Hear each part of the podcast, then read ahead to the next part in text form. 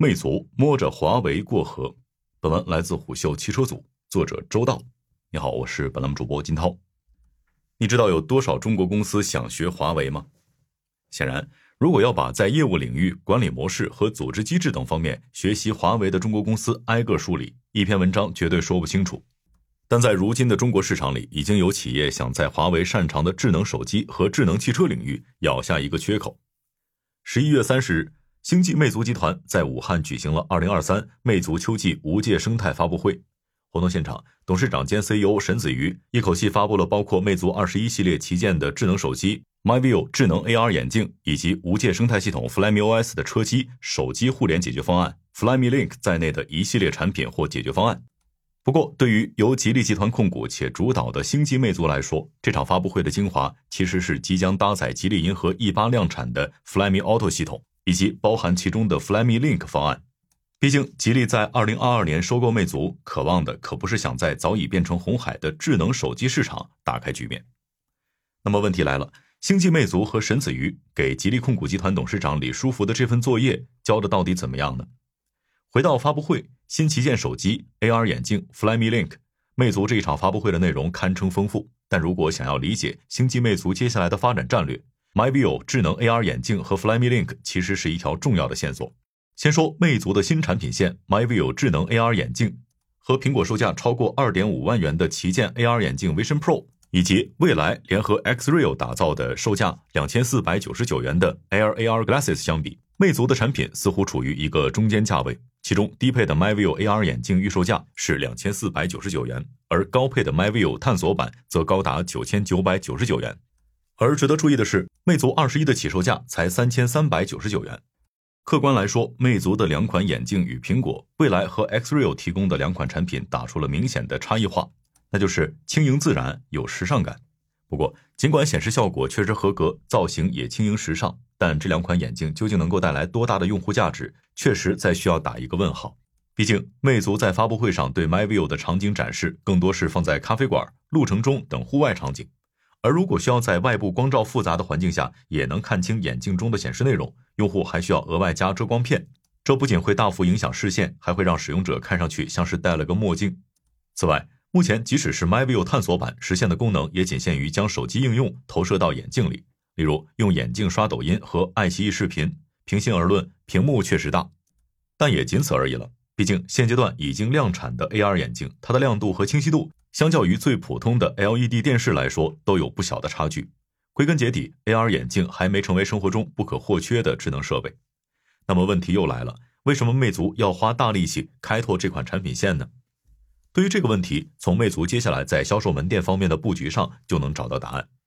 截至目前，魅族线下门店数量已经超过三百家，服务门店超过四百家。而沈子瑜宣布，魅族将开启三年千店计划。将魅族的门店扩张至全国各线城市，但是魅族当前的产品数量并不足以支撑这样的野心。在魅族的京东旗舰店中就可以看到，在售商品仅有手机、耳机、充电设备以及手机壳等配件，除了还在预售阶段的 MyView AR 眼镜，似乎没有一件单品超过五千元。这种单薄的产品线就很难支撑起足够高的平效比和单店营收，进而吸引经销商加盟。因此，对于魅族来说，当务之急是如何尽可能快速丰富起自家的产品线。不过，如果此时贸然杀入智能家居和可穿戴设备市场，以魅族的投入体量和生态丰富度，显然不是一个能快速奏效的方法。因此，我们可以看到，沈子瑜做出了两个选择：第一是面子、品牌影响力，也就是压住相对冷门且缺乏巨头竞争的 AR 眼镜市场。利用魅族相对充足的研发和产品能力，去碾压 Xreal 这样的初创公司，并建立起自己的差异化标签，吸引用户到店。第二，则是里子，也就是真正为经销商和自身产生收入的部分。而在这方面，魅族和沈子瑜依靠的则是吉利集团的汽车业务。在魅族官网上，名为“无界智行平台”的标签页下，已经呈现了搭载 Flyme Auto 系统的领克零八的销售页面。同时搭载了各类 Flyme 系统的系列车型，例如吉星 Polestar 4、吉利银河 E 八也赫然在列。未来，魅族还将基于领克现有车型，深度定义一辆名为魅族 Dream Car MX 的车型。据称，这辆车将在软件的基础上，将内饰、造型和座椅等诸多方面和魅族品牌深度定制，而且只在魅族渠道销售。从这个角度来看，魅族和沈子瑜此时遇到门店无货可卖的困境，与当年惨遭制裁导致没有手机可卖的余承东与华为颇有些类似。而有意思的是，双方也都不约而同地选择将卖车作为破局的方法。不过，魅族的野心并不只是想在魅族身上复刻华为的终端 BG 以及智选车业务而已。沈子瑜的终极理想其实是将他主导的星际魅族、一卡通和新晴科技捏合成吉利体系内的车 BU。当然，除了 MyView AR 眼镜外，魅族还发布了全新的车手互融的解决方案 Flyme Link。据介绍，这种方案可以在不改变原有车机系统的前提下，实现手机与车机的无缝连接、生态共享和能力共享。而首辆量产搭载 Flyme Link 的车型就是吉利银河 E 八。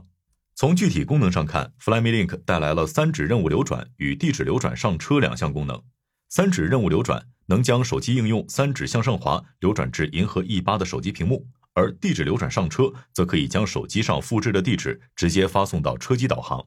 从这点来看，它和华为的鸿蒙车机或是未来 New Phone 的车手互联其实差不多。但更有意思的是，银河 E 八搭载的高通八二九五芯片，可以和魅族二十一搭载的骁龙八阵三实现跨平台互联，实现数据、硬件、算力和生态的共享。不过，如果现在想体验 Flyme Link，恐怕还为时尚早。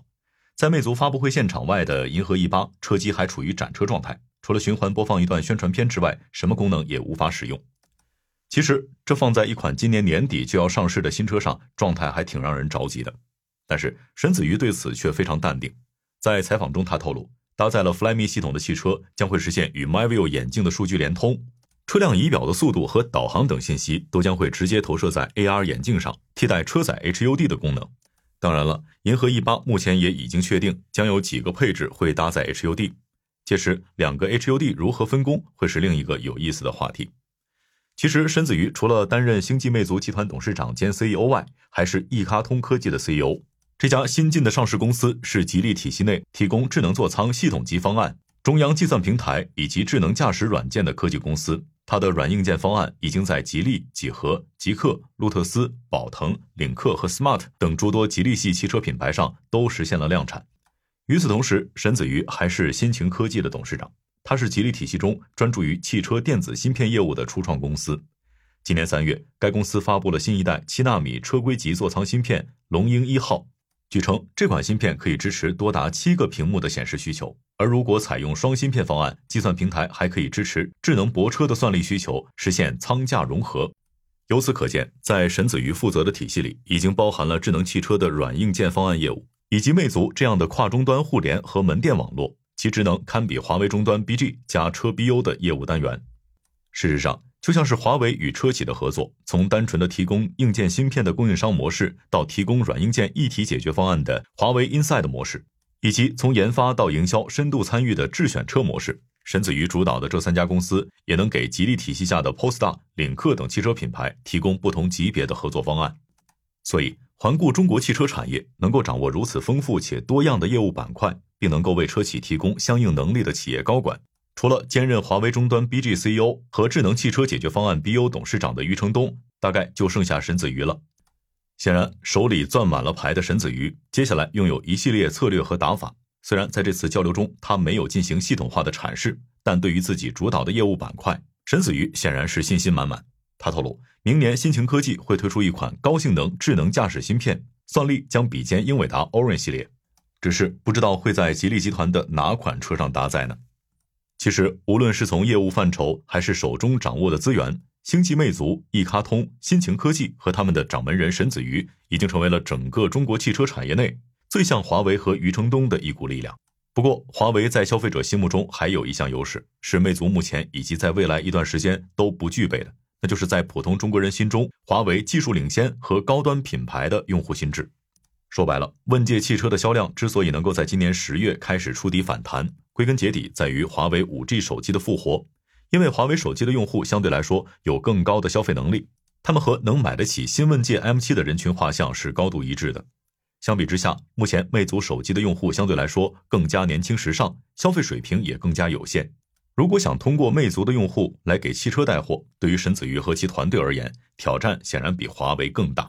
毕竟，当沈子瑜邀请发布会现场观众猜测售价近万元的 MyView 将如何定价时，现场嗓门最大的声音喊出的价位是九十九元。好了，以上今天的商业动听，下期见。